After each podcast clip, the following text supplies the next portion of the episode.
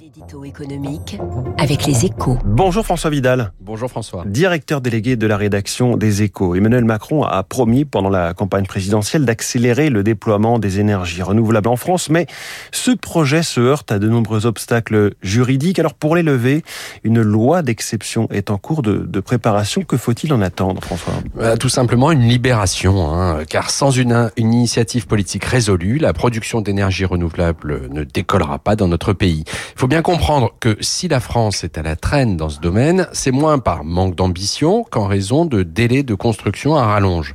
Dans l'éolien, par exemple, hein, il faut compter 8 ans en moyenne entre les premières études et la mise en service des turbines. En Allemagne, ce délai est deux fois moins long. C'est donc une très bonne nouvelle que le gouvernement Castex laisse à son successeur un projet de texte permettant de comprimer le calendrier minimal en réduisant les procédures de faisabilité, en simplifiant les procédures d'appel d'offres et en limitant la portée et le nombre des recours. Mmh. Mais cela ne risque-t-il pas de susciter une levée de bouclier face à des projets souvent critiqués par les riverains? Bah, D'abord, nous sommes dans un état de droit. Hein. Il ne s'agit pas de faire pousser euh, manu militari des éoliennes et des panneaux solaires un peu partout en France, mais de se donner les moyens d'atteindre nos objectifs de neutralité carbone dans les délais.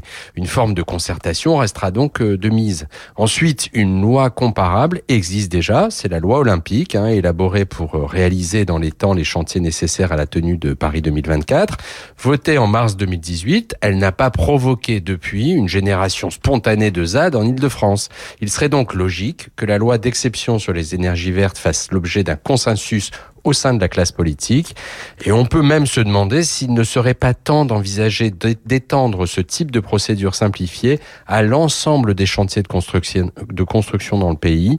Étant donné la pénurie de logements dont nous souffrons, ce serait, je crois, une, mesure, une mesure de salubrité publique. Merci François Vidal. Les détails sur cette loi d'exception et la loi aussi pour les Jeux Olympiques, et ces détails sont à lire dans les échos, votre journal dont voici le titre à la une, crypto-monnaie, les raisons d'un crack d'un crash, c'est comme vous voulez. On va s'y pencher nous-mêmes dans un instant avec François Monnier, le patron du journal Investir sur Radio Classique. Il est 7h13.